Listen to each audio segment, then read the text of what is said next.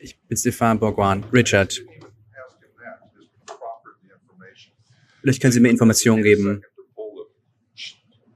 Sie würden keine Sekunde zögern, den Hebel zu ziehen zu irgendeinem Serienmörder, ja?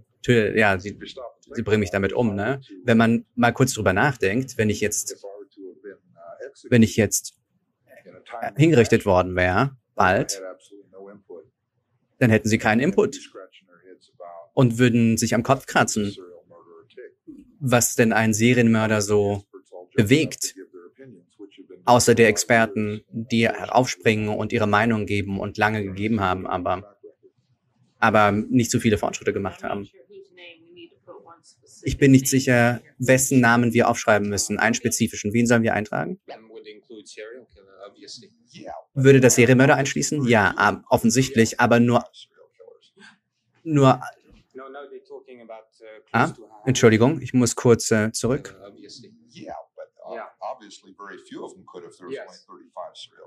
N nur ganz wenige könnten 35 zum Beispiel. Entschuldigung, ich habe das nicht verstanden.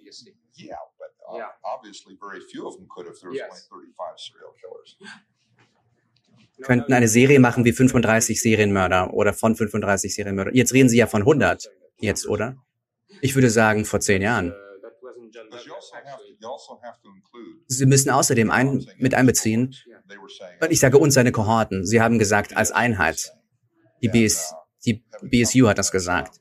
Und aus diesem Genre stammend und im Gefängnis mich befunden habend und einige dieser Leute beobachtet habend und wie leicht es für mich war, da reinzustolpern. Ich habe ich hab mich da ja nicht ich, ich habe das ja nicht geplant und ich konnte nicht glauben, dass das einzigartig war, dass niemand das rausfinden könnte. Weil wissen Sie, während viele Menschen stereotypisieren können, was ein Serienmörder wohl so ist, die Gesellschaft muss einfach ein bisschen den Gürtel lockerer fassen, dass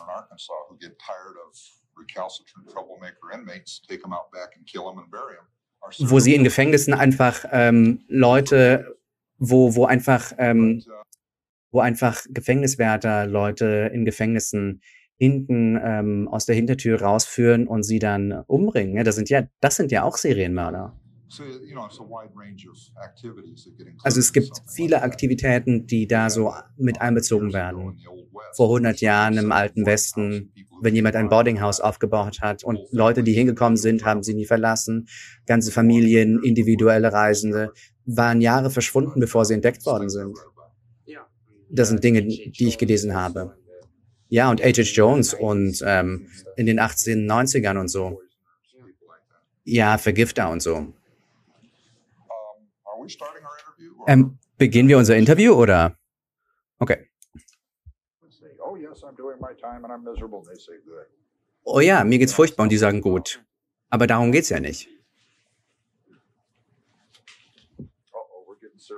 Oh, jetzt wird's ernst. Ich kann's schon sagen. Können Sie uns sagen, wie lange Sie im Gefängnis waren bis jetzt? Entschuldigung. Ähm, in diesem Monat 18 Jahre, in, der ich, in denen ich tatsächlich im Gefängnis war. Wessen sind Sie, wessen sind Sie verurteilt? Acht Morde. Was ist Ihre, was ist Ihre Strafe? Sieben Jahre to life. Bis lebenslänglich. CC nennt man das. Con concurrent. Das bedeutet, dass die, Ur die Urteile nicht konsekutiv kommen, nacheinander, sondern gleichzeitig, dass die gleichzeitig laufen. Es gab eine Frage vor meinem Fall, ob das legal ist. Und als mein Fall durchgekommen ist, hat der Richter gesagt, dass ich eine, einen Zeitraum von sieben bis Leben absitzen muss, was das Maximum ist für Nicht-Todesstrafe zu der Zeit. Und die müssen gleichzeitig laufen. Also nicht nacheinander. Und was ihre Verbrechen angeht und Verbrechen, die von anderen Serienmördern verübt worden sind, was sollte die Gesellschaft generell tun mit Serienmördern? Mit ihnen machen? Hm. Das ist eine sehr schwierige Frage von meinem Punkt aus zu beantworten, weil ich natürlich ja einbezogen bin in das Thema. Also jede Antwort außer die Todesstrafe würde ja sehr selbstdienlich klingen für mich, nicht wahr? Ich schaue mir Menschen an, die auf der Oberfläche nichts haben, was sie, was sie in gutem Licht darstellen lässt, dass sie sich verhalten, was sagen oder was tun, was eine durchschnittliche Person sagen lässt, ich will dich am Leben erhalten, ja. Und sie anziehen und für Dekaden am Leben halten und, und sie ernähren. Aber als ich ins Gefängnis gekommen bin, hatte ich genau dieselbe Einstellung und war sehr in Verteidigungshaltung und habe mich sehr, sehr selbst erhalten wollen. Weil weil viele mir gegenüber eine zerstörerische Attitüde, Attitüde an den Tag gelegt haben. Entschuldigung. Und diese Reaktionen auf mich, Entschuldigung. Ich mache wahrscheinlich die Frau vom Ton verrückt gerade.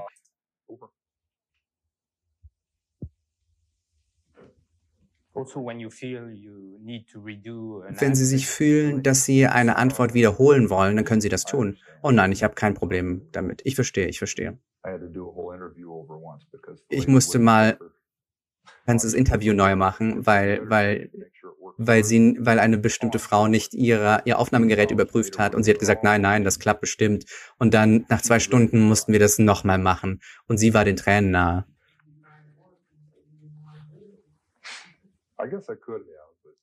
Ja, ja, das hätte ich tun können. Aber da war der Stift kräft mächtiger als das Schwert, nicht wahr? Das einzige Interview, das ich gemacht habe damals, das ist nur eine kleine Anekdote für Sie gerade, aber ich bin durch die ganze Verhandlung gegangen, ohne Interviews zu geben. Und dann kommt diese eine Frau, die mich fair behandelt hat in den Medien. Sie wollte mich also nicht mit Zeitungen verdreschen. Sie hat versucht, einfach mehr im Detail auf mich einzugehen und darum habe ich ein Interview ge ihr gegeben. Und ich war, ich, ich war kurz davor, ins Gefängnis gebracht zu werden. Entschuldigung, eine Sekunde. Das ist, wo ich das Interview gegeben habe. Nein, also ich habe mit ihr nur kurz gesprochen. Ja, sie war, ich war im Juryraum und sie hat mit meinem Anwalt gesprochen und es, und sie hat mit dem Officer gesprochen, der mit mir anwesend war. Mein Anwalt war nicht da. Mein, mein Anwalt will nicht, dass ich mit den Medien spreche, habe ich gesagt. Dann machen wir doch ein kleines Szenario. Und ich gebe so ein wirklich verdächtiges Interview, das alles verdirbt, ne? Und sie hat so gelacht, weil das so die Spannung im Raum natürlich gebrochen hat. Also wir setzen also alles auf und dann tut sie so, als ob sie schreibt. Und und ich rede über diese ganzen Dinge, die mit dem Fall zu tun, zu tun haben. Und sie wird auf einmal ganz rot und ihre Augen werden auch rot. Und mein Anwalt, und der kommt rein und schmettert seinen, seinen, seinen, seinen Aktenkoffer auf den Tisch und wir fangen an zu lachen. Und wir sagen, naja, wir haben dich reingelegt, ja? Wir, wir, wir tun nur so, als ob. Aber später habe ich ihr wirklich ein Interview gegeben, weil sie mich fair behandelt hat bis zu dem Zeitpunkt. Und ähm, sie hat mir einen Stift gegeben an dem Tag. So aus Aluminium, so ein Kugelschreiber aus Aluminium. Und ich hatte das in meinem Hochsicherheitsgefängnis. Und ich hatte eine, eine Zelle für mich alleine für zwei Personen und die haben mich gefilmt die ganze Zeit. Die Lichter waren an zwei, zwei Sets von diesen vier Fußlampen und es war Tageslicht, die ganze, den ganzen Tag, die ganze Nacht, 24 Stunden lang. Und ich war da fünf Monate. Und, ähm, und ich habe den Stift zurückgebracht und ich, ich habe ihn mit, mitgebracht, den Stift. Und ich wurde ja ausgezogen und durchsucht. Und ich habe aber mit meinen, mit meinen Akten diesen Stift reingebracht. Und ein paar Monate später, in der, mitten der Verhandlung, habe ich habe ich meine, meine Pulsadern aufgeschnitten mit diesem Stift, uh, weil ich ihn zerbrochen hatte mit meiner, mit meinem, mit meinem Fuß. Und das war sehr, sehr aufregend, aufregend und alle haben mich zum Krankenhaus gezerrt danach. Und ich habe natürlich Pfefferspray abbekommen. Also mit natürlich mit richtig kräftigem Zeug. Und die, die haben wirklich die ganze Flasche auf, auf mich ver, verbraucht und haben mich also ins Krankenhaus gebracht.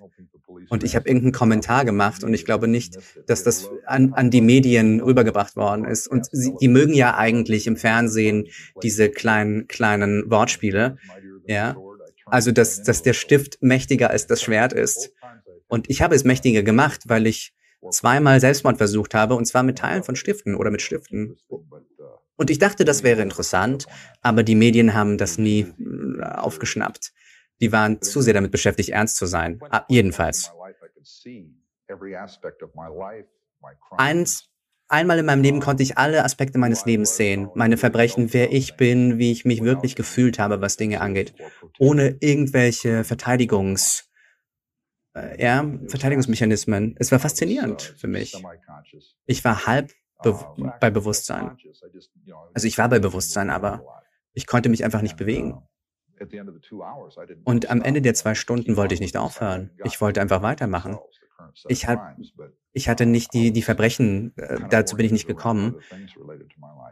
Aber ich war konzentriert auf anderen Dingen und ich wollte weitermachen nach zwei Stunden, aber der Doktor wollte nicht, also habe ich darauf bestanden. Und sie haben mir noch, noch mehr von diesem Zeug gespritzt, noch zwei Stunden mehr sozusagen. Und nachdem er fertig war mit dem, was er tun wollte, ist aufgestanden und gegangen. Er hatte eine Verabredung und der musste los, mein Anwalt musste los.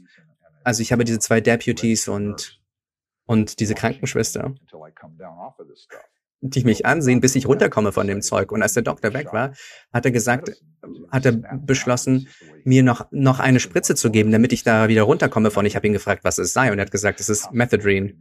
Das ist aus dem Krankenhaus. Das ist einfach Speed, ja. Und ich habe Ärzte danach gefragt, medizinische und Psychiater, ob das angebracht ist. Und die haben gesagt, absolut nein.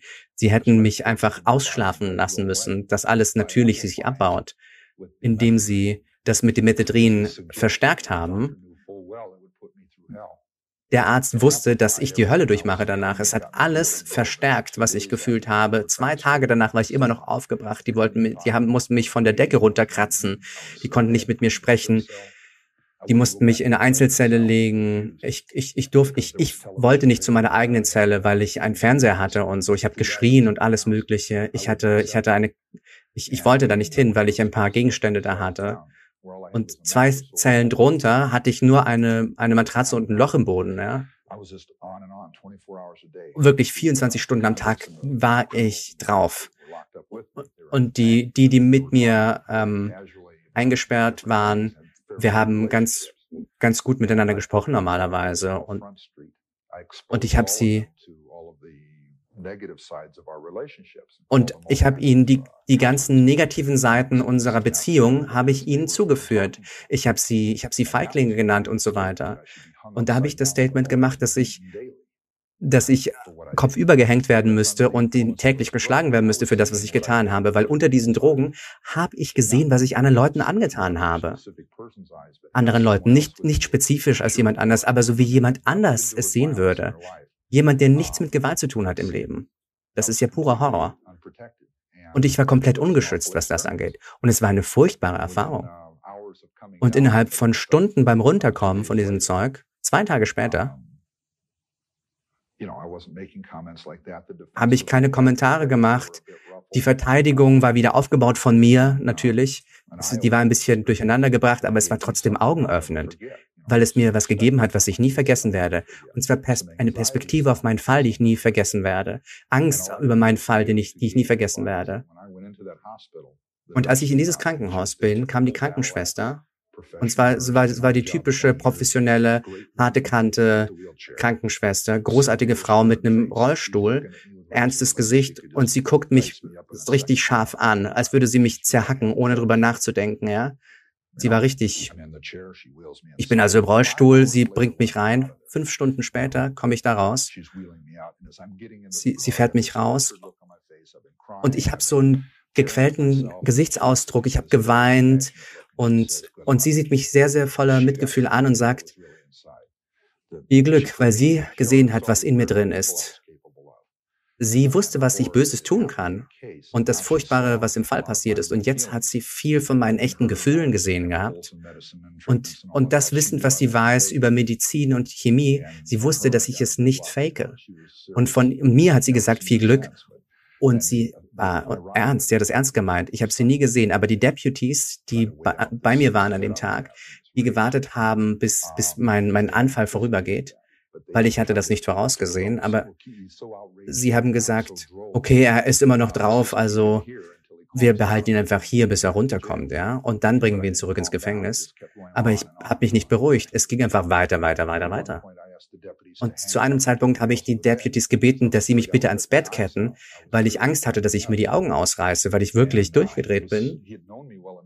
Und er kannte mich ein paar Monate, er wollte das nicht tun und hat gesagt, komm schon, Ed, bitte. Er hat mich mit ersten Namen genannt, Ed, das ist doch nicht nötig, oder? Und ich habe gesagt, hey Mann, bitte. Ich, ich, äh, ich, ich zieh dann, ich zieh dein, ich, ich klau die Pistole und erschlag dich damit. Also er kommt, er kommt und versucht mich, mir Handschellen anzulegen. Und ich habe ihn wirklich übers Bett gezogen, weil ich, weil ich so rein und raus gezogen habe. Und aber die andere Hand war bereits in Handschellen. Und ich habe ihn wirklich mit mit einer Hand übers Bett gezogen. Und er hängt an seiner Handschelle. Und und und da haben sie mich also auch an, ans Bett dann gekettet mit den Füßen so und ich habe wirklich mit meinen mit meinen Händen also rauf und runter die Stangen geschoben und es hat wirklich sehr sehr wehgetan und habe versucht, sie an mich anzuziehen. Und das ging so ein paar Stunden lang. Und endlich haben sie gesagt, wir müssen ihn ins Gefängnis bringen, das ändert sich nicht. Generell sehen Leute Serienmörder als eine Kategorie. Aber eigentlich gibt es sieben verschiedene Typen, oder? Verschiedene oder sieben? Verschiedene.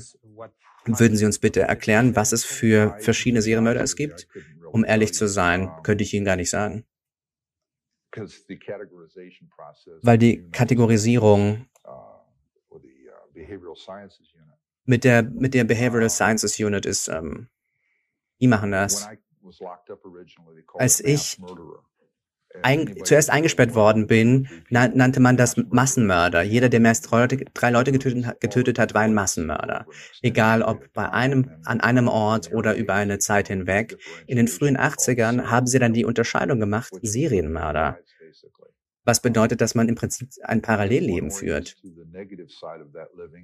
Wenn jemand negativ wird, was das auf der negativen Seite dessen landet, würde man sagen, dass er ein verdecktes Leben geführt hat, das um seine, um seine Verbrechen rumgespannt ist, was ja nicht realistisch sein kann, weil niemand lebt, um Leute zu töten. Das, das Leben war nicht so ausgerichtet. Von meinem Punkt aus, was ich gesehen habe, ist, dass es ein großes Loch in meinem Leben gab. Viel hat aus meinem Leben gefehlt. Das bedeutet nicht Gefühle. Das bedeutet, ich habe diese Leere in meinem Leben mit einer Mauer umzogen. Ich hatte eine Erziehung, die man dysfunktional bezeichnen könnte. Eltern getrennt, als ich jung war. Meine Mutter hat angefangen, viel zu trinken. Sie hat drei Kinder aufgezogen. Wir waren nicht sehr kooperativ, was das angeht. Sie hat mehr getrunken, sie hat uns härter bestraft, wahrscheinlich aus Verzweiflung. Charaktersets wurden entwickelt zu die, an diesem Zeitpunkt.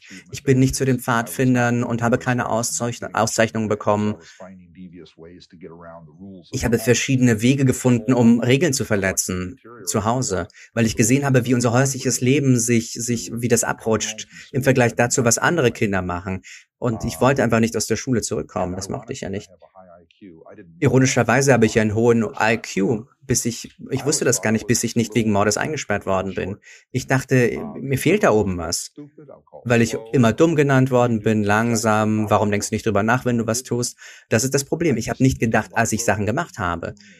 Ich habe einfach mich erinnert oder nach Beispiel gehandelt oder so, aber ich hatte kein Vertrauen in mich. Ich hatte keine Interaktion in meinem Kopf. Ich war kein Denker. Ich war kein Individuum. Ich hatte einen Lehrer, der das geändert hat in der neunten Klasse. Er hat mich zum Denken gebracht. Er hat mein Nichtdenken nicht toleriert. Ein Kunstlehrer war das. Und es war niederschmetternd für mich, weil es gab, es gab Zahnräder, die sich kaum bewegt haben in meinem Kopf. Und da habe ich herausgefunden, wie mein Gehirn funktioniert hat, ich habe nicht nachgedacht. Zu dem Punkt, dass er auf einen, dass er auf etwas hindeutet und sagt, was steht da? Guck nochmal. Und er schreit und ich gucke nochmal. Swingline. Ich musste ja nur hingucken und lesen, was da steht. Aber ich habe nur einfach nur hingeguckt und irgendwas gesagt.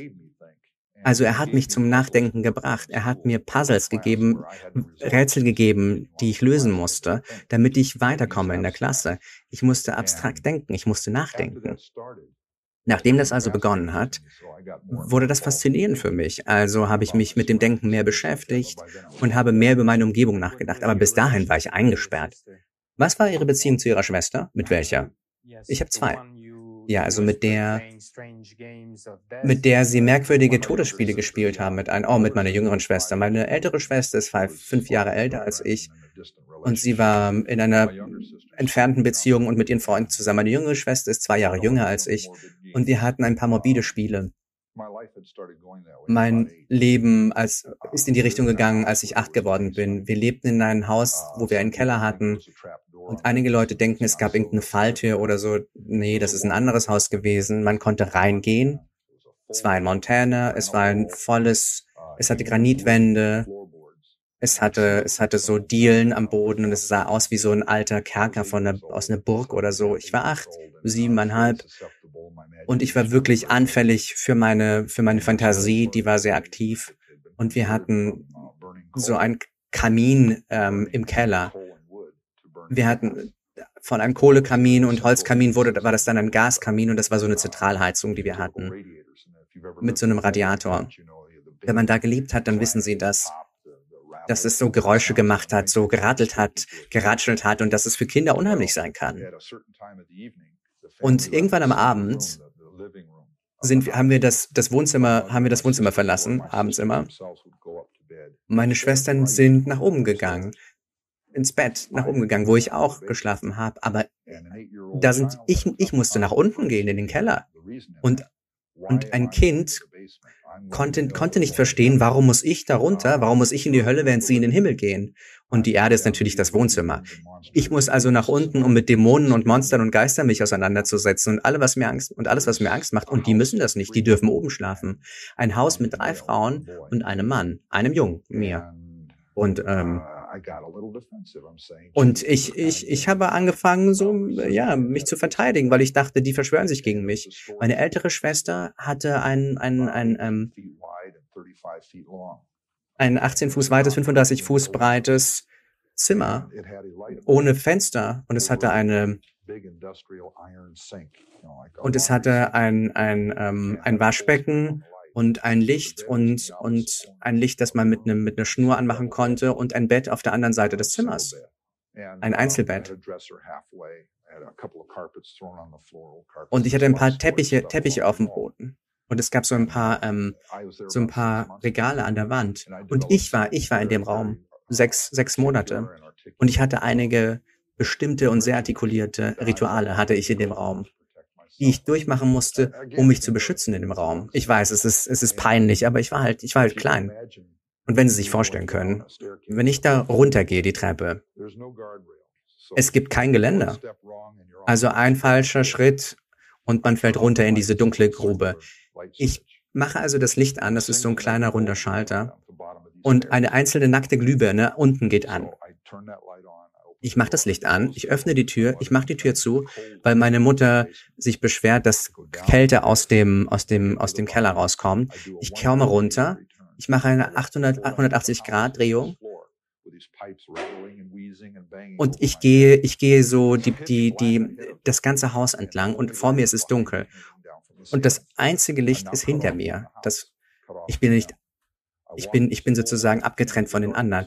Ich gehe diese ganze Länge in die Dunkelheit, in die komplette Dunkelheit und versuche in der Dunkelheit, ich weiß ungefähr um 45 Grad, wenn ich am Ende bin, muss ich hochgreifen, ich ziehe an der Schnur und, und dann mache ich da das Licht an und dann gehe ich da zurück, den ganzen Weg zum Licht aus der Dunkelheit und ich habe diese furchtbare Angst in mir. Und jede Nacht, jeden Tag, weil es so dunkel ist da unten, es gibt keine Fenster da unten. Sie, sie wollte das alles nicht. Und als ich äh, mich aufgeregt habe darüber, als ich geweint habe, habe ich eine reinbekommen. Was ist los mit dir? Hör doch auf, so ein, so ein, so ein Schwächling zu sein. Und sie hat versucht, ein Problem zu lösen. Sie hatte nicht genug Raum oben. Ich, ich, ich bin ja acht Jahre alt. Ich musste in den Keller. Was waren diese morbiden Spiele, die sie mit ihrer Schwester gespielt haben? Oh. Das, an das ich mich erinnere, in einem Buch redet jemand darüber, das heißt ähm, äh, Gaskammer oder elektrischer Stuhl oder so. Wir hatten so einen riesigen Stuhl in meinem Zimmer. Nicht nur meine Schwester und ich. Meine Schwester und ich, wir hatten einen Freund. Und wir haben diese ganzen Spielchen gespielt. Wir hatten ein Spielchen, wo wir uns alle einrollen in einen Teppich. Und jemand, und man musste da rauskommen wieder. Ich glaube, was uns fasziniert hat individuell war, das ist komplett. Es hat die Monotonie zerstört, was wir getan haben. Wir hatten nicht viele Spielzeuge, mit denen wir spielen konnten. Wir waren sehr gelangweilt von denen schnell. Also haben wir nach, nach Dingen geguckt, die wir machen. Man rollt sich also in den Teppich und versucht rauszukommen. Und wir haben probiert, wer am schnellsten aus dem Teppich rauskommt. Wie man rauskommt, ob man sich vorne rausdrückt oder sich seitlich rollt. Und dann haben wir uns an den Stuhl gefesselt mit, äh, mit, mit Fesseln, also mit, ähm, mit, mit Laken oder mit Seilen oder sowas. Das war 1960 oder so, als Carl Chessman, Carol Chessman ähm, hingerichtet worden ist in Montana. Es gab viele Berichte darüber in den Medien. Weil er niemanden umgebracht hat, warum wollen sie ihn also exekutieren? Und da kam die Faszination her mit, äh, mit dieser Gaskammer sozusagen. Es hat einige Leute sehr fasziniert, was diesen Fall angeht, weil es, weil es so offensichtlich scheint als Teil. Ich bereite mich vor quasi für tödliche Dinge. Ein offensichtlicher Teil wäre ja, ich weiß nicht, ob die Geschichte echt ist, dass sie eine, eine Puppe ihrer Schwester äh, geköpft haben und Hände abgeschnitten haben von der Puppe. Interessant, dass Sie das erwähnen. Ich hatte so eine, so eine, so eine Fake-Pistole aus Metall. Das war ein, eine sehr gute Replika aus New York. Ich, war da einen Sommer mit einem Cousin. Und als ich zurückgekommen bin, war meine Schwester ein bisschen eifersüchtig. Ich wollte herausfinden, was passiert war in diesem Szenario. Aber ich habe herausgefunden, dass es plausibel ist, dass als sie eifersüchtig war oder wütend war, dass sie, dass sie gedacht hat, dass sie die Waffe gehasst hat, weil es zwischen uns gekommen ist. Das ist etwas, was ich hatte, was sie nicht hatte. Dieser Trip war etwas, was sie wollte, was sie nicht bekommen hat, was ich gemacht habe. Kurz nachdem ich also zurück war von dem Trip, haben wir gestritten wegen irgendwas, irgendwas Kleinem.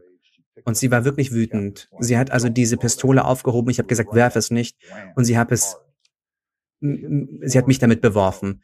Es hat meine Zehe getroffen und den Boden und es hat wehgetan. Aber die Pistole ist halt kaputt gegangen. Der innere Mechanismus war dann kaputt danach von dieser Fake-Pistole. Ich habe es rausgefunden, dass es, dass man da nicht mehr den Abzug drücken kann und das hat mich sehr wütend gemacht. Und ich habe gesagt, ah, du willst also spielen. Äh, ich bin also in ihr Zimmer. Sie hat gesagt, was machst du, was machst du? Läuft mir hinterher. Ich laufe in ihr Zimmer ich nehme ihre Barbie-Puppe, die eine gute Puppe, die sie hat, eine Barbie-Puppe, jeder hat eine, oder? Sie hatte ein paar, ein paar, ähm, ein paar Scheren zum Nähen. Ich nehme, ich nehme die Schere. Der Kopf, den habe ich, ich habe das nicht geköpft, geköpft. Der Kopf ist, ist abgegangen. Das ist ja kein Schaden, weil man den abmachen kann. Also habe ich die Puppe beschädigt, indem ich die Hände abgeschnitten habe. Hier hast du ein Spielzeug, das nicht funktioniert. Ich habe ein Spielzeug, das nicht funktioniert. Das war meine Einstellung dazu.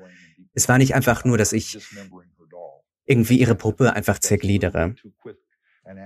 Das ist so ein bisschen, das ist eine schnelle Zuzeichnung. Ich meine, ich, ich verurteile nicht die Profis, ja. Wenn Sie mich jetzt hier nach dem Footballspiel ansehen, können Sie sagen, hey, schau mal, das sind diese ganzen kleinen Teile des Puzzles.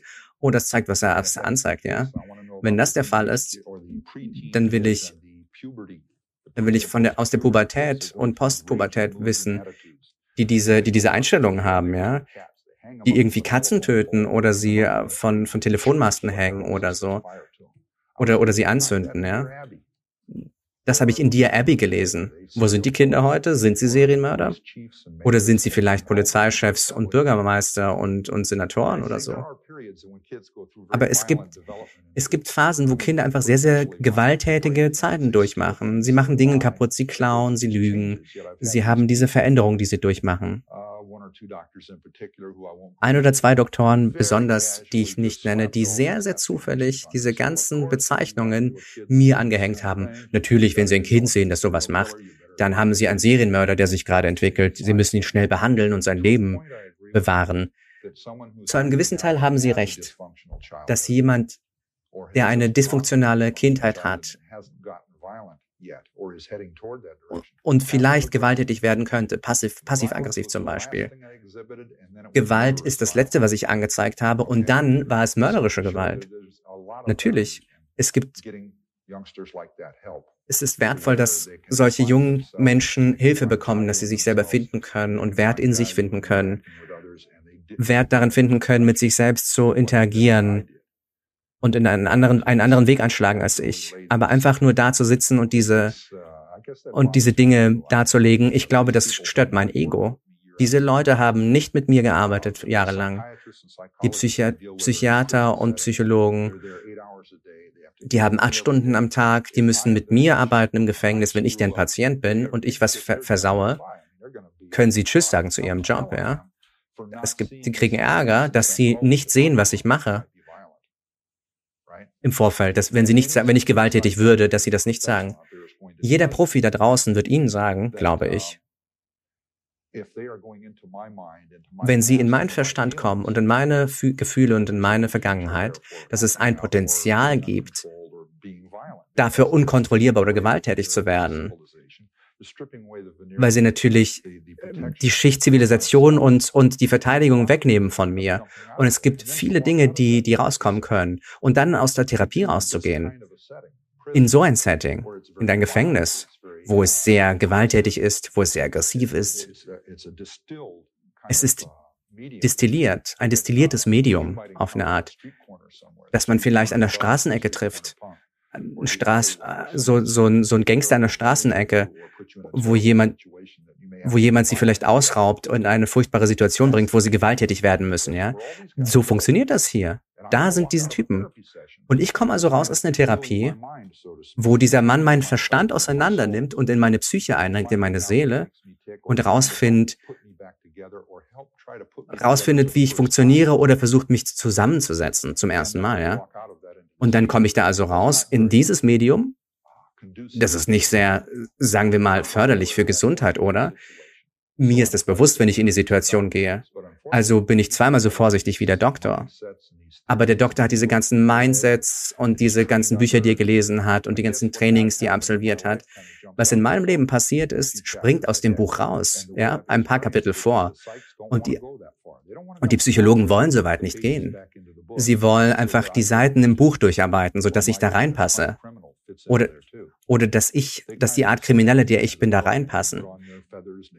Sie, sie tun ihre, Fe sie, sie setzen ihren Schmuck auf und machen ihre Hexendoktorroutinen. Und das mag ich nicht. Und, und sie auch nicht.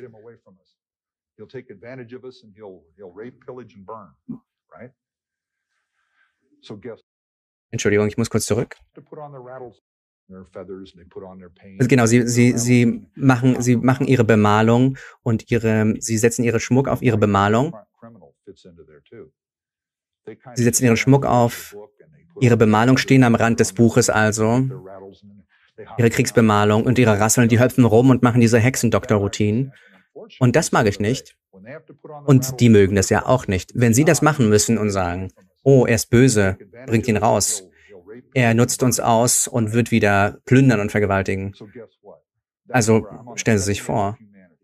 Und da bin ich quasi an der, an der, an der Avantgarde der Menschheit, weil ich ja bereits rausgeworfen bin von der Gesellschaft und, und alle Dinge, die ich rausfinde und entdecke, selbst gute kleine Dinge, die ich finde, was, was den menschlichen Geist angeht, sich zu heilen, wo er wieder Freundschaften schließen kann, wo er wieder weinen kann, wenn jemand an AIDS stirbt oder sich schlecht fühlen kann, wenn ein Freund sich verletzt oder stirbt oder ermordet wird durch jemanden. Verstehen Sie? Oder alt wird und stirbt. Oder weil sie nicht, weil sie nicht rauslassen, obwohl er stirbt. Und dieses, diese Gefühle kommen zurück.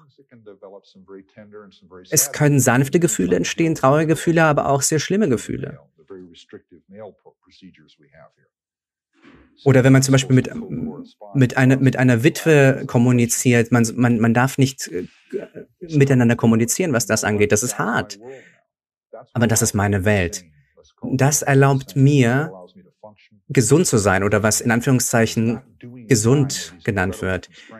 Das bedeutet nicht Zeit, hier Zeit zu verbringen in diesen krassen Umständen, sondern mein Leben leben zu können. Mein Leben zu leben ist anders als Zeit im Gefängnis zu verbringen, weil dann es gibt die Fähigkeit, mich in dieses Bild zu arbeiten. Positive Dinge, Dinge zurückzugeben, wie im Blind, Project zusammenzuarbeiten, wo wir Bücher vorlesen für Blinde und manchmal, manchmal auch für das Ausland. Ich habe in diesem Programm mitgemacht, die letzten 14 Jahre lang. Ich habe sehr, sehr wenig gemacht am Anfang mit den Büchern. Dann habe ich äh, für Blind Sports gearbeitet. Dann habe ich Verwaltungssachen gemacht, an dem Newsletter gearbeitet. Verschiedene Jobs. Hab, hab dann Leuten beigebracht, wie man das allen liest. Und ähm, dann war ich der Koordinator. Also das heißt, die Person, die sich kümmert, die die Verantwortung hat, dass alles funktioniert. Und als ich zuerst diese Aktivität begonnen habe, haben die gesagt, es gibt Dinge, die ich nie tun kann. Eine Frage.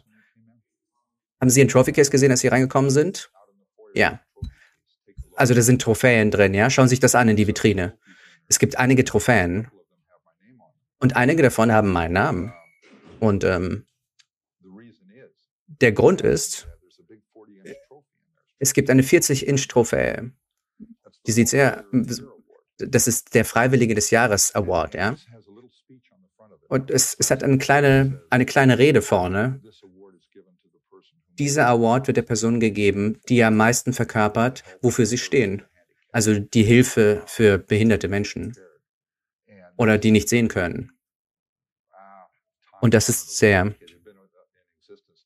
Also gut, die gibt es jetzt 31 Jahre. Ich war in der Gruppe 14 von diesen Jahren. Und die ersten, in den ersten paar Jahren, normalerweise ist es fürs Blind Project gewesen, diese, diese Trophäenvitrine. Ich hatte keine Trophäe in meinem Leben nicht. Ich hatte, ich hatte keine Plakette, kein gar nichts, keine Schleife. Ich habe es auch nie probiert. Naja gut, aber sie hatten Junior Chamber of Commerce, oder? Okay, ja. Ich habe es vergessen. Sie nennen das aber nicht so. Sie mussten den Namen loswerden weil die Chamber of Commerce damit ein Problem hatte. JCs, United States JCs.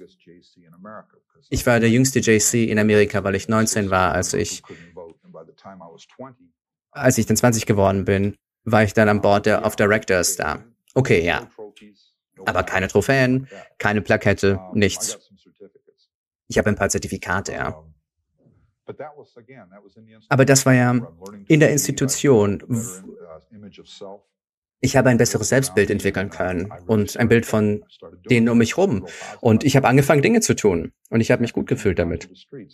Und das ging weiter. Ich war bei den JCs auf der Straße da, aber als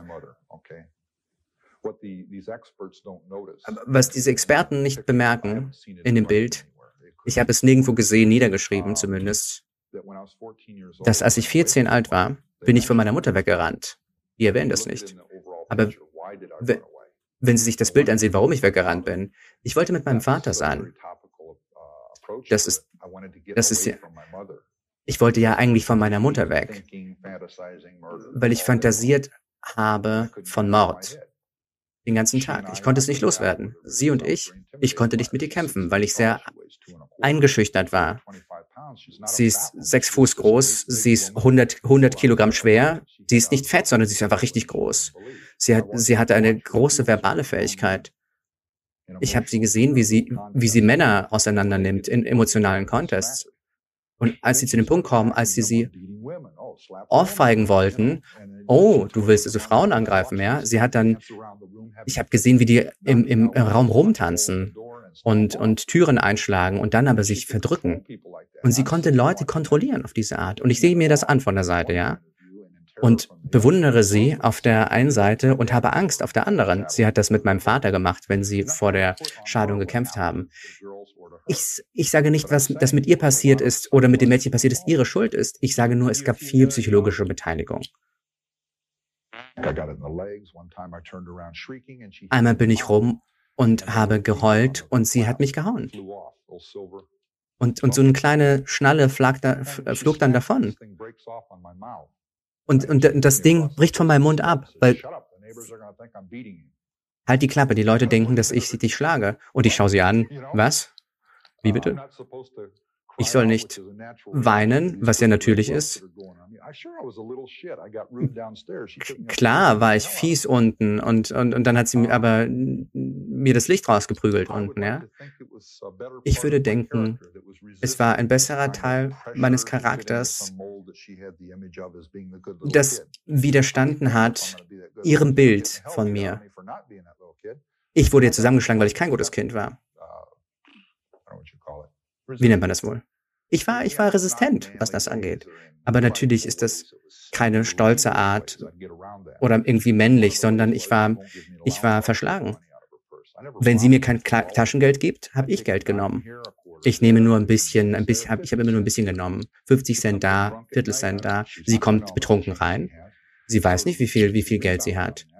Also, und um sich da, darum zu rächen, hat sie angefangen, ihr Geld zu zählen. Das ist wie, als hätten wir ein Spiel gespielt, jahrelang, als ich 13 war. Darf ich, durfte ich endlich meinen Vater in L.A. besuchen, als ich, wo ich geboren bin, ja? Ich bin in Montana, wo sie geboren ist. Ich mag Montana nicht. Es ist kalt im Winter, heiß im Sommer. Es, es, die Leute sind zwar nett, aber nicht meine Leute. Und das ist, was ich sage. Ich habe diese Sachen damals nicht gesagt, aber ich wusste nicht, wie man sie damals ausdrückt. Also, endlich kann ich meinen Papa sehen. Unten in LA, ja? Ein Monat lang. Ich habe nie mehr ihre Handtasche angefasst und das hat ihr Angst gemacht. Sie hat ein Problem damit. Weil sie hat mich halbwegs, halb, halb bewusstlos geschlagen mit diesem Gürtel und hat Terrortaktiken verwendet.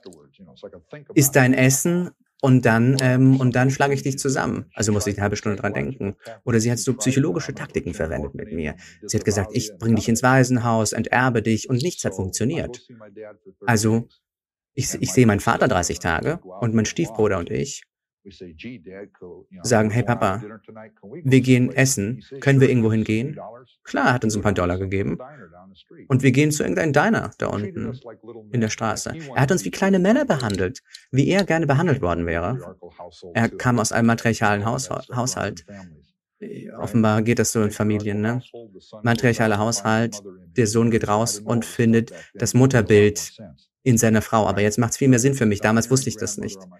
Wenn er, es gibt eine dominante Großvater, eine do, dominante Großmutter auf väterlicher und mütterlicherseits. Und, und die sind reinkarniert in meiner Mutter und ihrer Schwester. Zwei sehr dominante, sehr aggressive, sehr erfolgreiche Frauen. Okay? Und diese zwei Frauen haben furchtbaren Konflikt miteinander, haben einen, äh, haben einen Wettbewerb untereinander. Und diese haben sich nicht gut verstanden untereinander. Und ich bin in der Mitte dieses, dieses Dreiecks und versuche meinen Weg zu finden. Und ich bin mit meinem Vater also. Und er hat seine eigene Kindheit reflektiert. Ich wünschte, ich wäre so behandelt worden, hat mein Vater gesagt. Und wir hatten eine, und wir haben das gespürt. Wir haben Geld ausgegeben, wir haben in der Nachbarschaft, wir haben in der Nachbarschaft Dinge gemacht, kleine Jobs erledigt, ein paar Dollar verdient und hatten ein bisschen Spaß haben irgendwie Gärten äh, gewässert, Blumen gewässert, solche Sachen gemacht.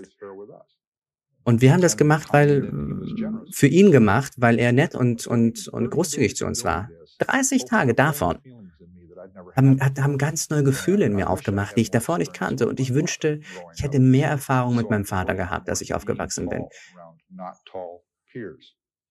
Damit ich, damit ich mich orientieren kann, groß zu sein zwischen, zwischen Leuten, die nicht groß sind. Ich nenne es artifizielle Paranoia. Warum in einen Raum laufen?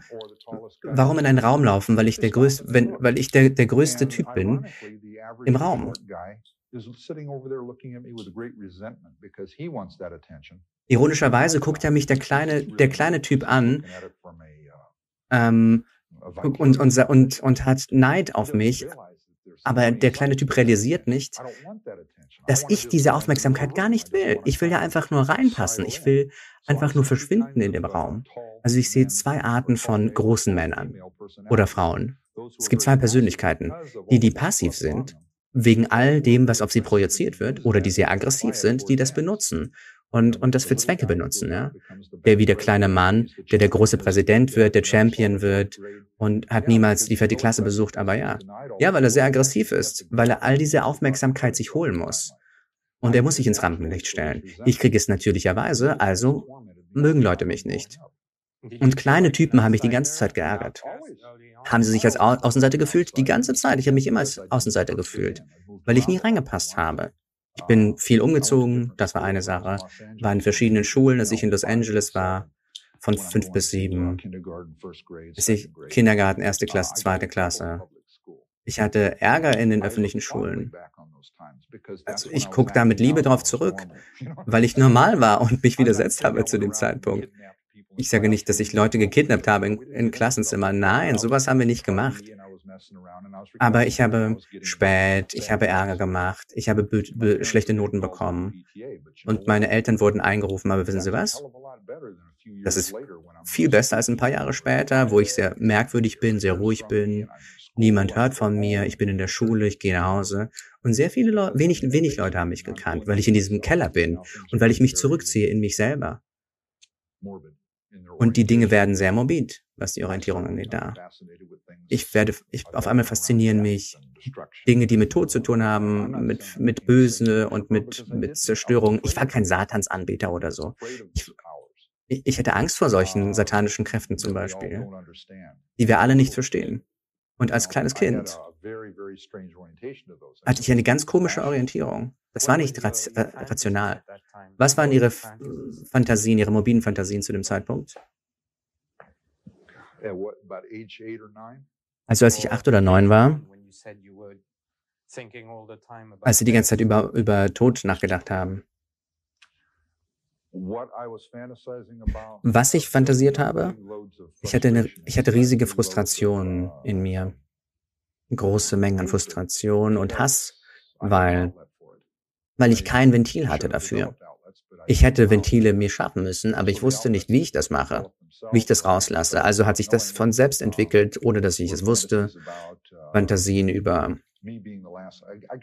wie, wie ich der letzte, ich habe das aus dem Schulbuch, wie ich die letzte Person bin, die auf der Erde noch lebt. Und in diesem Text, aus diesem Textbuch habe ich das aus diesem Schulbuch von ähm, Sozialkunde.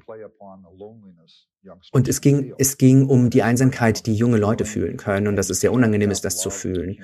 Und dass man keine Liebe haben kann, keine Abenteuer haben kann und keine Aufregung haben kann, ohne dass man sie teilen kann mit anderen Leuten, weil viele Dimensionen kommen daraus.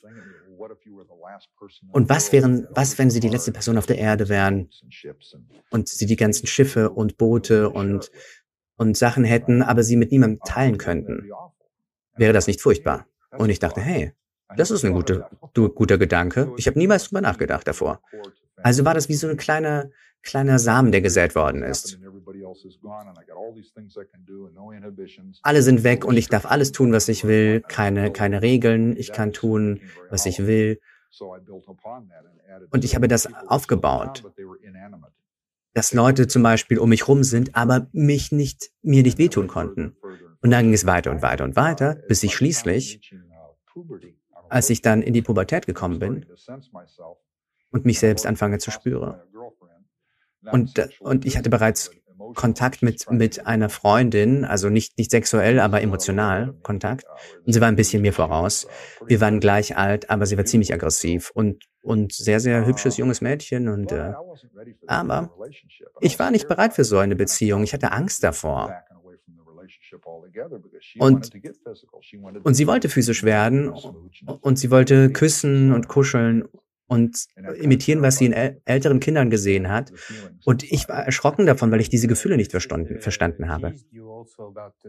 Oh, ihre Schwester hat sie auch mal ähm, wegen einer Lehrerin aufgezogen und sie haben gesagt, wenn ich sie küssen wollte, dann müsste ich sie zuerst töten. Ja, das war äh, wegen eines Mädchens. Ja, das war, ähm, Sie können sich vorstellen, wie das von sich geht. Geheimnisse die Geschwister mit sich teilen. Das war aus dieser Periode, ja. Wo, wo Leute immer noch da waren, aber nicht animiert waren. Also nicht antworten konnten zu dem, was ich gefühlt habe oder geteilt habe, weil, weil, es, weil das, was ich geteilt habe, wirklich auch peinlich war und erniedrigend. Und es reflektiert, ähm, wie eine Person über sich selbst fühlt. Aber es ist nicht, nicht schwer, darum rumzukommen, weil ich sie, weiß ja, die toten Leute, die, äh, die ich, die ich gelassen, die ich hinter mir gelassen habe, weil ich, weil ich, weil ich selbstsüchtig war, weil ich mir keine Hilfe geholt habe.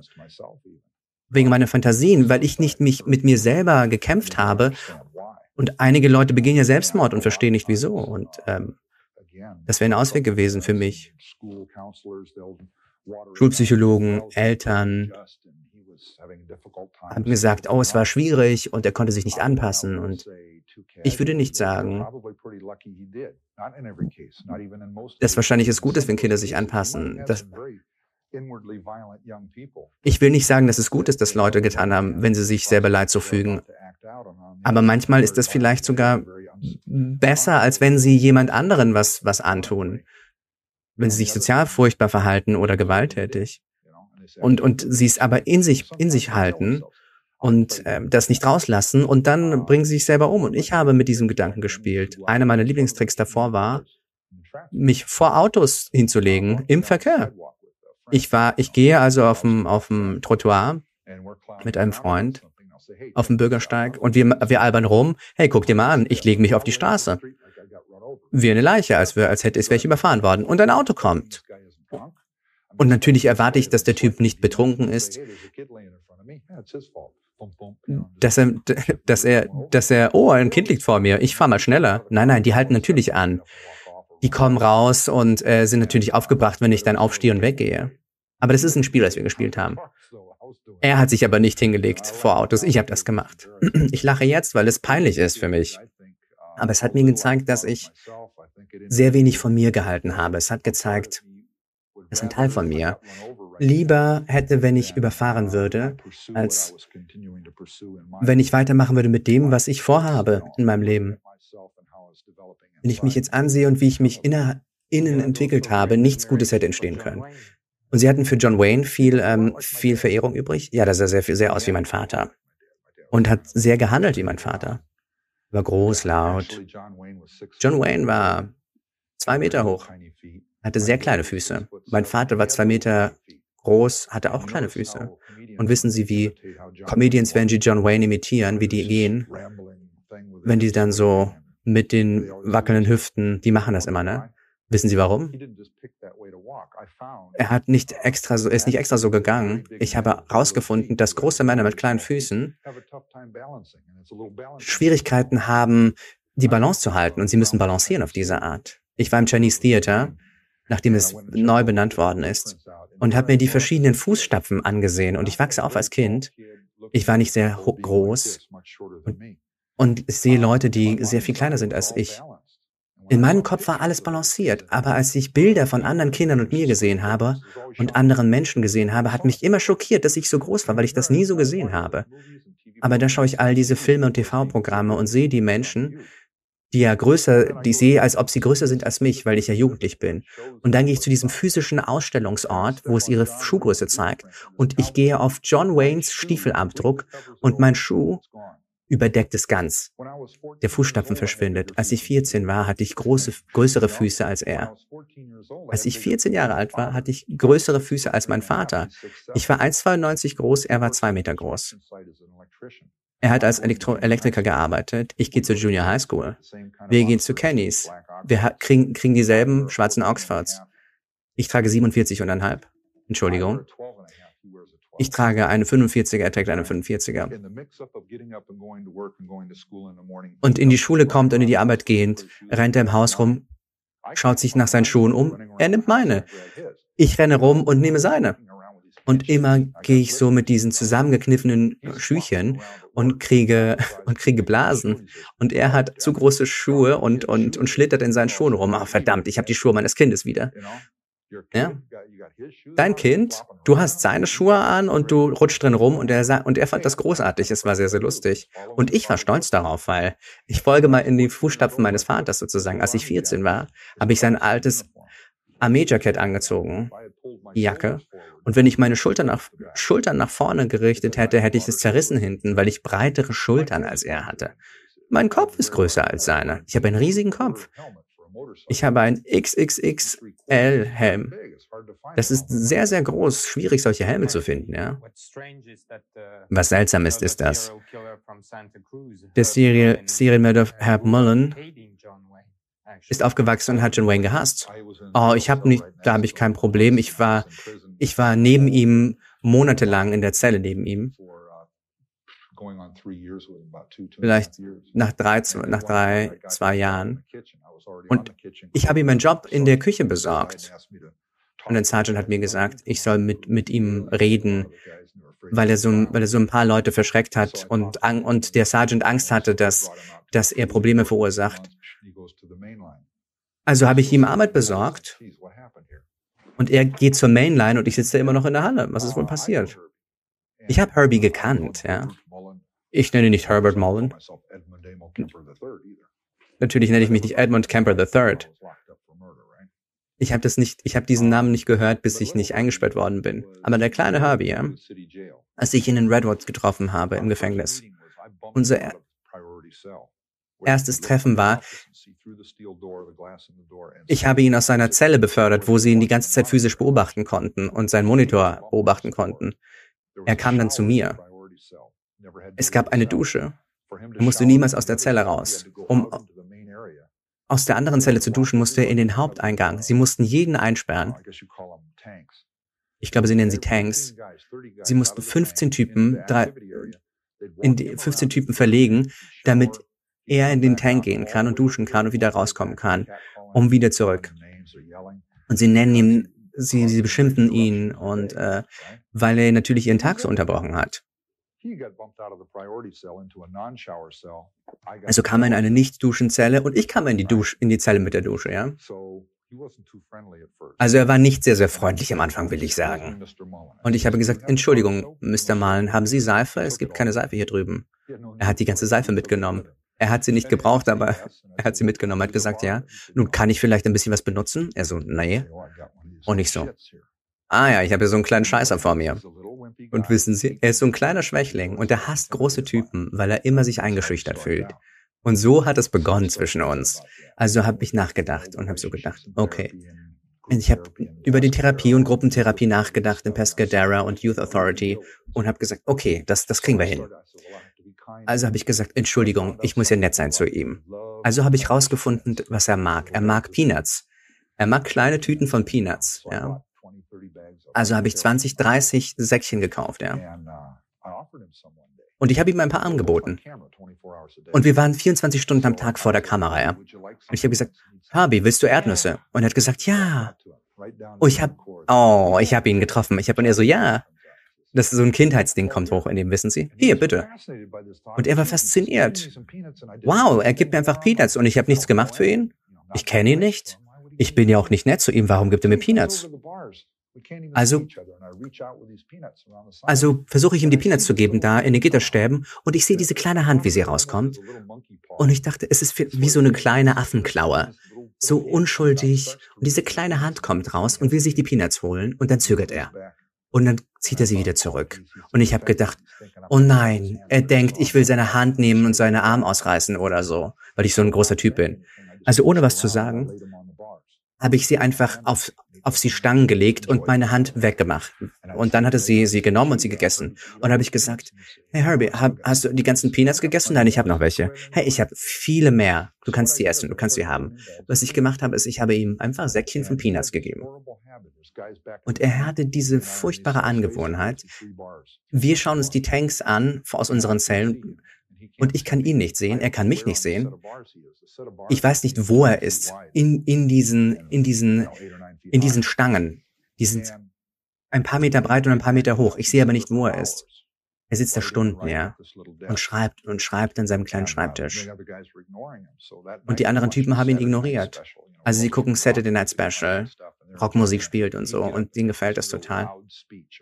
Und er hat eine große Rede gehalten, wie schlecht Fernsehen ist, warum er es nicht gucken sollte die ganzen Dinge, die es dir antut.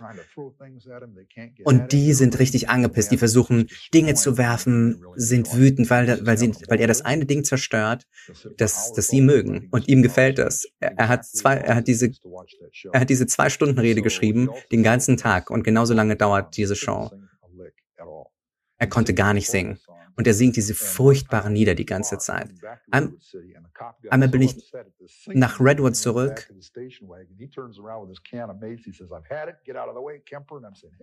Und, und er sagt, und ein Polizist sagt, aus dem Weg, Camper. Und er hat einfach sein, sein, sein Pfefferspray genommen und wollte ihn, und wollte ihn masen, weil er nicht die Klappe halten wollte in diesem Auto.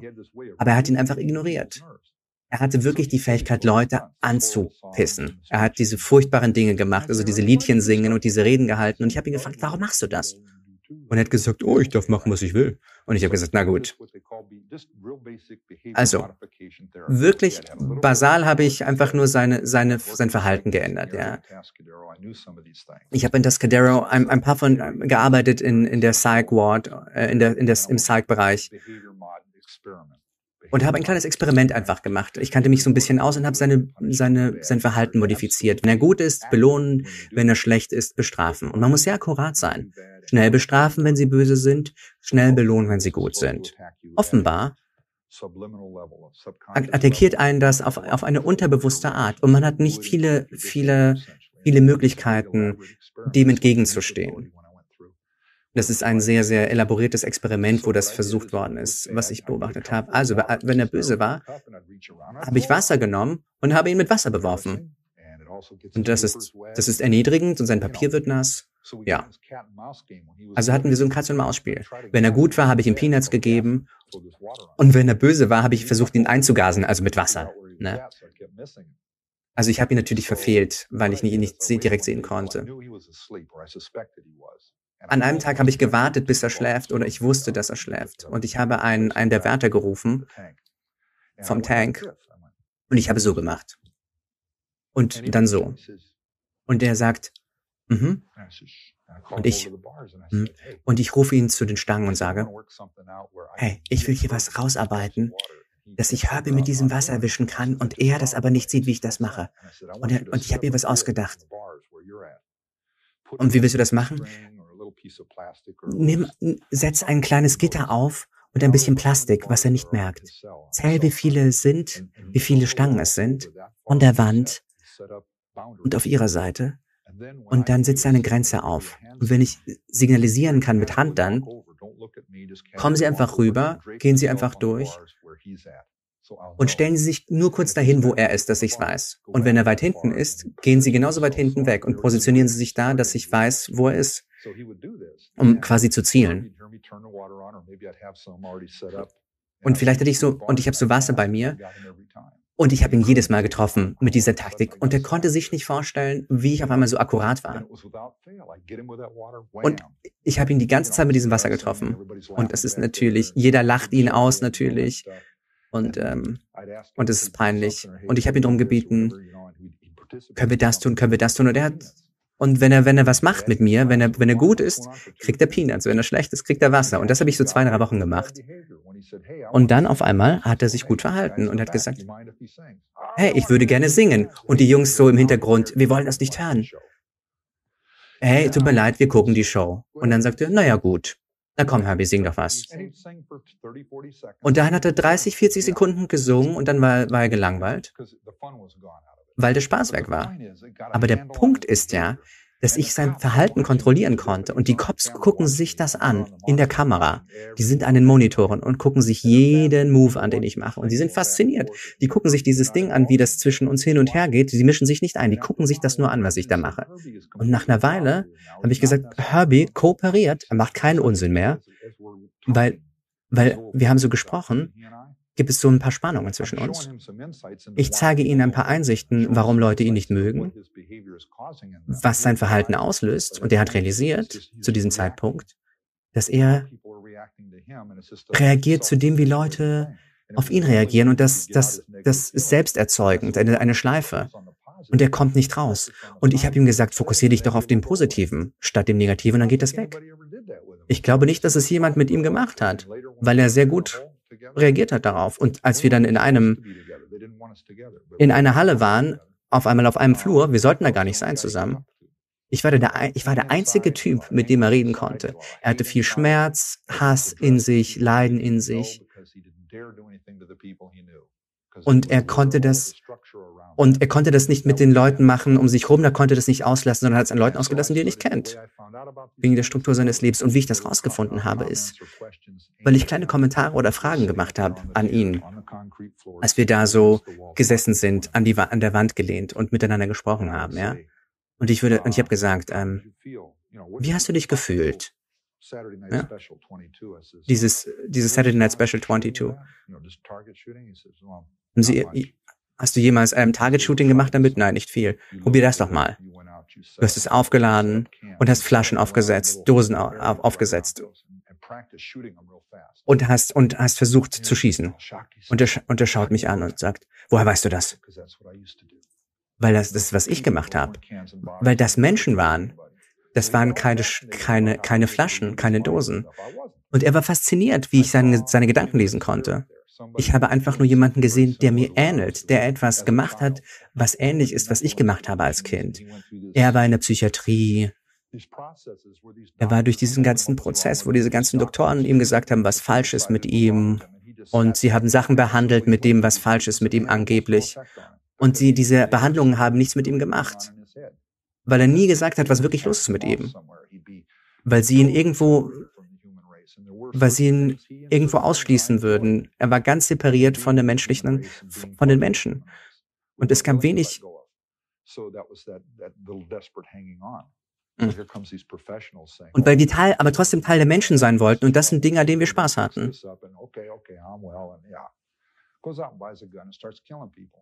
Und dann auf einmal, ah, pardon, ich muss kurz zurückspulen. Das war alles zu schnell. Diese, diese Passage. Ich muss wirklich eine Minute zurückgehen. Wow. Ted Camper hat mich mal wieder geworfen. Kurze Pause. Also was er, was er gerade eigentlich sagen will, ist, dass er ähm, mit diesem, mit diesem, ähm, dass er mit diesem, mit diesem Serienmörder ähm, oder beziehungsweise viele Leute erschossen hat, dass er angefangen hat, mit ihm zu sprechen. Ne? Da sind, da sind wir gerade und dass er, dass er es geschafft hat, quasi in seinen Kopf reinzukommen. So, und ich habe gesagt, wie hast du dich gefühlt, als du diese kleine, als du diese kleine Waffe gekauft hast, 22er Kaliber? Bist du rausgegangen und hast du ein paar, ein paar Schießübungen gemacht? Nein, nicht so richtig. Und ich habe gesagt, weißt du, was du gemacht hast? Du bist rausgegangen, hast Flaschen, Dosen und so weiter aufgestellt und hast geübt, sie abzuschießen, und zwar sehr schnell, oder? Und er guckt mich so an und sagt, oh, woher weißt du das? Und ich habe gesagt, weil ich das gemacht habe. Das waren Menschen, das waren keine Dosen, keine Flaschen, ich habe es niemandem gesagt. Und wer auf einmal, er war auf einmal fasziniert, wie ich seine Gedanken lesen kann, habe ich nicht.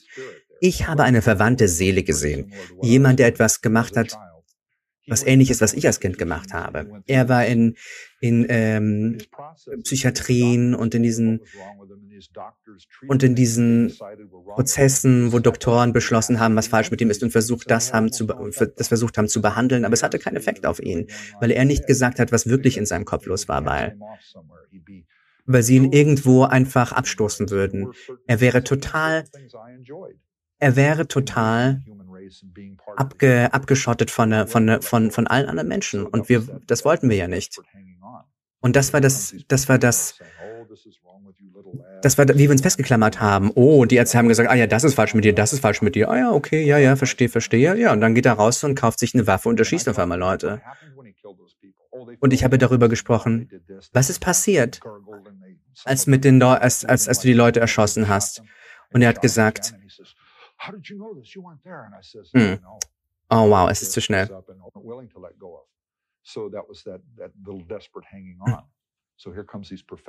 Jetzt kommen also die Profis und sagen, oh, das ist falsch mit dir, das läuft falsch, das läuft falsch. Und wir sagen, ja, ja, okay, okay, ja, ja, ja. Und dann geht er raus und knallt Leute ab. Und ich habe mit ihm gesprochen, was ist passiert, als du diese Leute erschossen hast? Und sie sind tot umgefallen. Ich habe gesagt, nein, die haben das gemacht, das gemacht, die haben gegurgelt, einige von ihnen haben sich bewegt, als hättest du sie nicht erschossen und dann hast du sie nochmal angeschossen und er sagt, oh, woher weißt du das? Du warst doch nicht da. Ich habe gesagt, ich weiß es. Ich habe es niemandem erzählt. Ich weiß. Ich war da, ich hatte meinen eigenen Trip, was das angeht. Ich weiß, was passiert. Habi, gib mir nicht diesen Bullshit, was Erdbeben angeht und was Gott dir erzählt.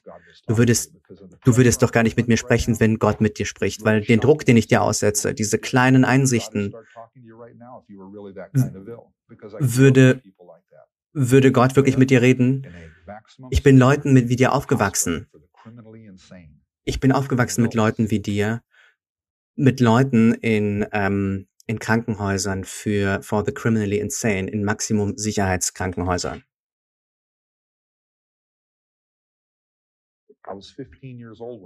Ich war 15, als ich da war. Um vor der Zeit, ähm, als sie weggelaufen sind von ihrer Mutter und zu ihrer Großmutter sind. Nein, ich bin zu meinem Vater. Nein, aber danach, als sie zu ihrer Großmutter sind, mhm. waren sie 14? Warum haben Sie, hatten Sie das Gefühl, dass Sie sie töten mussten? Das war ein Ausbruch. Ich hatte nicht gedacht, dass ich muss. Ich bin dahin und ich hatte die Hoffnung. Also ich bin da nicht hin, ich wurde da verlassen. Wir waren in LA, waren in den Bergen und ich wurde dort gelassen. Ich hatte mit, mit meinem Stiefbruder und mit meiner Stiefmutter Reibungen. Wir wollten alle seine Liebe, sein Interesse. Sie waren verzweifelt, weil sie die neue Familie waren. Ich war verzweifelt, weil ich, weil ich diesen Mann nie in meinem Leben hatte. Ich wollte seine, seine Anerkennung, seine Bestätigung. Und wir waren sehr gierig und ver, ver, verzweifelt. Wir haben miteinander gekämpft, wir hatten viel Reibung und er konnte das einfach nicht aushalten. Ich war die alte Familie. Ich wurde geparkt in den, in den, ähm, in den Bergen, ja. So, so muss man sagen. Ich war zehn Monate mit ihnen da. Zuerst war es okay, weil es ruhig war, weil ich nicht mehr in Montana war. Ich ging in eine gute Schule. Als die Monate so vergingen, ist so der Lack so ein bisschen abgegangen. Meine Großmutter hat Agreement, hat Vereinbarung gemacht mit mir, dass sie mich nicht erniedrigen würde wie meine Mutter oder mein Stiefvater, ja. Und, und ich habe eingewilligt, dass ich bestimmte Dinge nicht machen würde. Aber dann haben diese Spielchen trotzdem begonnen. Sie, sie hat angefangen, mich zu erziehen wie ihre drei Söhne, hat diese ganzen negativen Sachen angefangen, die meine Mutter begonnen hatte. Sie hat erkannt, das ist was, was meine Mutter gemacht hat. Aber einige von diesen Dingen waren viel davon, ich, viel davon war, dass ich mit komplexen Situationen nicht umgehen konnte, mit komplexen psychologischen Situationen. Also habe ich widerstanden, bin weggelaufen. Das war meine Antwort, weglaufen. Ich bin von den Leuten von Montana weggerannt, aus Montana. Und jetzt stecke ich da fest. Und die Brücken sind verbrannt, weil meine Großeltern da sind, 24 Stunden am Tag. Und da kann ich nicht los. Ich durfte nie, niemals eine Stunde weiter weg sein, außer dass sie, dass sie meinen Namen schreit. Und da muss ich wieder zurückkommen. Sie war überzeugt, dass ich nach Little Norfolk gehe, um rumhänge mit Kindern und Rowdies und so. Und ein Jugenddelinquent werde. Also hat sie mich niemals auf mich selbst gestellt, mich das Grundstück verlassen lassen. Und ähm, und dann hat es angefangen, mir zu kochen, glaube ich. Da ging's los. Ja. Die Spannung. Ich habe die Fantasien ähm, auf einmal auf sie übertragen, sie zu töten. Und sogar die Köpfungsfantasien war, waren schon zu dem Zeitpunkt da. Was, was waren das für Fantasien? Ja. Was waren das für welche? Ähm, die abgetrennten Köpfe von Frauen besitzen. Männer haben mich nicht angemacht. Das, ähm, ich konnte mit Männern nichts anfangen. Ja, ich habe Filme gesehen als Jugendlicher und äh, es war nicht oft so, aber, ähm, häufig war das in, in, ähm, in Filmen, dass so ein, ein, ein Kopf abgetrennt da liegt, zum Beispiel, wenn man irgendwie einen Schrank aufmacht oder was auch immer. Und in meiner mobilen Faszination ging das halt auf. Und ich habe ich hab kommentiert, einen Kommentar gemacht und jemand hat darüber geschrieben, dass ich, als ich jung war, acht oder neun Jahre alt, ich äh, es war wie so ein Record Store und es gab so viele Kinder da und es gab ein, eine Magieshow und dieser Typ, Sie haben ja wahrscheinlich so eine Fake-Guillotine gesehen, wo sie da so eine Kartoffel reintun und jemand seinen Kopf in, unter die Klinge tut und sie dieses Ding runterziehen. Und die, die Kartoffel wird geteilt, aber nicht der Kopf der Person. Und alle sind dann fasziniert davon. Und wenn die Klinge dann oben ist und es runtergeht, dann geht das ja durch dieses Ding. Aber es, es, es enthauptet niemals jemanden. Und er wollte einen Freiwilligen. Und ich, ich stehe also, ich schaue mir diese Show an und ich stehe in der Gruppe von Leuten und er wollte einen Freiwilligen. Eine ziemlich, ziemlich hübsche 16-Jährige kichert und, und will das machen. Und ich schaue mir das an und denke so, wow. An diesem Moment hätte ich wissen müssen, ja, natürlich, das kannst du nicht machen normal. Also das passiert normalerweise nicht, ne? In Montana, ja, in Capital City. Das kann ja nicht passieren. Aber das Konzept davon war so roh und, und so erregend für mich. Wow, ja, das gucke ich mir an. Und ihre Freundin sollte rüberkommen. Und, und sie sollte ihre Hände ausstrecken, um ihren Kopf aufzufangen. Und er hat dann Witze darüber gemacht, dieser Magier. Und mich hat das total in den Bann gezogen. In diesem Zusammenspiel zwischen normale Sorge man, man, den Kopf auffangen, aber wenn der Kopf ab ist, ist es doch egal. Und irgendwas hat, davon hat mich in meinem Kopf beschäftigt. Und ich habe gesagt, wow. Und natürlich haben alle gekreischt und waren aufgeregt und die Kartoffel fällt, der Kopf bleibt dran. Und sie kommt raus, steht von der Guillotine auf und kriegt ein, klein, ein kleines Geschenk, dass sie teilgenommen hat in dem Experiment. Das ist das erste Mal, dass ich so eine Show gesehen habe. Und man sieht sowas im Fernsehen, das ist eine Sache, aber da sein und dir das anzusehen, das fasziniert, schlägt dann mehr in seinen Bann. Und da, das war der Startpunkt. Das war ein weiterer, ein weiteres Stück. Das ist wirklich der, der, das einzige Ereignis, das, das ich verbinde mit dieser Faszination, war der Fakt, dass sie eine sehr anziehende junge Frau war. Ich glaube, ich war, ich war fast, fast pubertär, aber ich, ich hatte ein, eine wahnsinnige emotionale Veränderung. Ich glaube, ich habe Pubertät früh erreicht. Und es ist ein sehr, und es ist eine sehr, sehr verwirrende Zeit für, für junge Menschen. Und ohne positiven Input von, von elterlichen oder erwachsenen Figuren kann das in sehr, sehr wilde Richtungen gehen. Und ich hatte diese negative Orientierung. Ich gehe zurück in meinen Keller. und wo ich vorstellen, mir vorstellen würde, dass ich mich verteidige und dann gehe ich in so, bin ich in so Fantasiewelten gekommen, die so, wo ich mich räche an meinen Feinden, wo ich mit, mich an den Leuten räche, die mich gehänselt haben, oder jemand, der mir Unrecht zugefügt hat, selbst Erwachsene. Die reden in verschiedenen Beziehungen, wie wir unsere dunkle Seiten haben und so. Dinge, die man gedacht hat zum Beispiel, die man niemals mit jemandem teilen würde, weil sie so gemein sind oder so unsprechbar sind, außerhalb und, und so nicht eingereiht mit dem, was außerhalb ist.